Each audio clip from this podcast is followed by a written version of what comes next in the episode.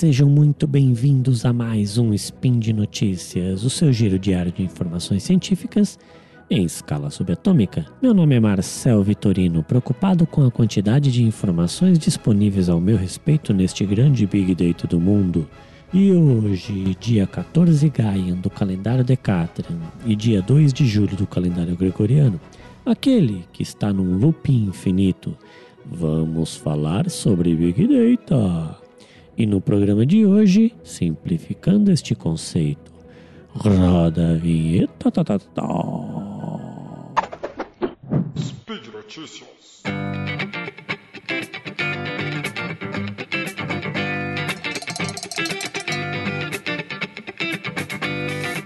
Faz algum tempo que o termo Big Data tornou-se um hit nas conversas sobre negócios ou tecnologia.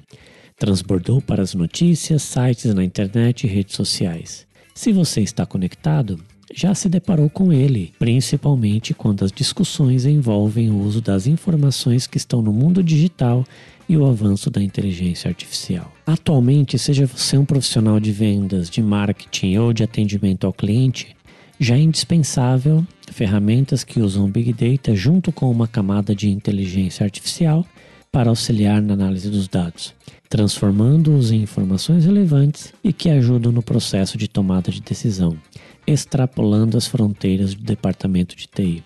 Mas o que é Big Data afinal?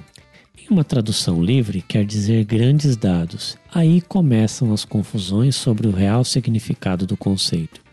Big Data não se trata de grandes volumes de informações, mas sim da profundidade das análises permitidas pela tecnologia. Complicou, né? Então vamos lá. Pegarei como exemplo o conjunto de dados pessoais de 100 mil habitantes. Se capturarmos nome, sobrenome, CPF, endereço, sexo, idade, estado civil, profissão e quantidade e idade dos filhos dessas pessoas, teremos muitas informações reunidas em um só local, mas ainda não temos Big Data. E se eu ampliar a amostra para 500 mil habitantes ou para 1 milhão? Apesar de multiplicar o número de informações agrupadas, ainda não estamos lidando com Big Data. Bancos de dados comuns já fazem esse trabalho de busca e armazenamento. Não há nada de novo nisso.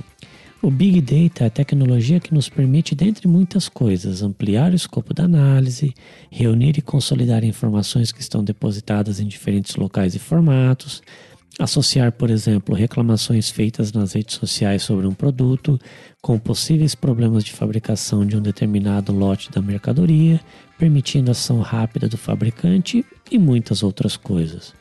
No nosso exemplo, vamos adicionar os dados capturados na amostra de um milhão de pessoas, variáveis como hábitos de compra de cada um deles no supermercado, data de cada compra, os produtos comprados, o valor gasto e preços dos itens. Podemos ainda mapear o comportamento de uso de internet, tempo de navegação no computador ou no smartphone, sites mais visitados, termos mais pesquisados, aplicativos mais usados e tempo gasto nas redes sociais. Se acharmos interessante, ampliamos a captura para informações de saúde como altura, peso, tipo sanguíneo, pressão arterial, nível de glicose no sangue e colesterol. Usando uma ferramenta de análise de dados, podemos facilmente levantar quantos homens na faixa de 35 a 40 anos têm filhos e compram fraldas e cerveja toda vez que vão ao supermercado. Essa análise de comportamento de grupos de consumo é valiosa para departamentos de marketing e já é utilizada há algum tempo, ainda que dependa de bancos de dados estruturados, que em geral é feita com amostras menores. Com o Big Data, a coisa vai mais longe.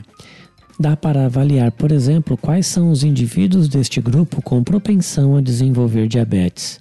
Para isso, basta reunir a análise de comportamento de compra, o nível de glicose no sangue e ainda cruzar as informações sobre os itens que cada um coloca no carrinho de compras.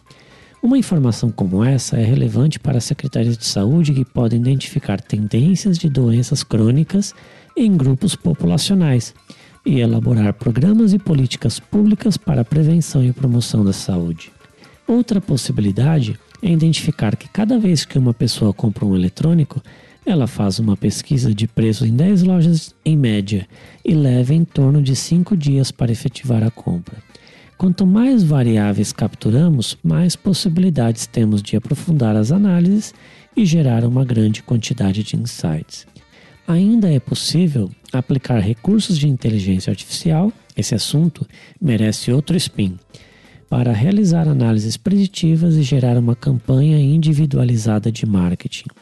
Essa campanha, por exemplo, pode promover um determinado tipo de cerveja toda vez que a previsão do tempo indicar que vai fazer sol e a média de temperatura ficará em 30 graus Celsius. Resumindo, Big Data não se relaciona apenas ao volume de dados, mas sim às análises complexas e aprofundadas. A partir delas é possível transformar um conjunto de dados em informações relevantes para os negócios e, no caso dos governos, para a elaboração de políticas públicas mais eficientes. Big Data traz poder de análise, decisão e ação. Sem a tecnologia, um grande conjunto de dados é apenas um espaço virtual cheio de informações sem sentido. É isso aí, meus amigos, por hoje é só. Quero lembrar que os links comentados neste episódio estão no post. Deixe lá seu comentário, elogio, crítica, declaração de amor, afago ou se for para mandar cerveja de graça, podem usar meus dados. Lembro ainda que este podcast só é possível acontecer por conta do seu apoio no patronato do SciCast, tanto no Patreon quanto no Padrim e também no PicPay. Desejo a todos um excelente dia, um grande abraço e até amanhã!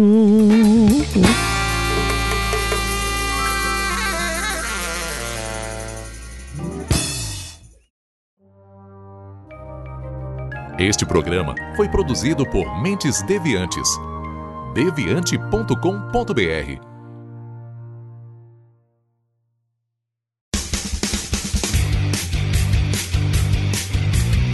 Cortes, edição de podcast.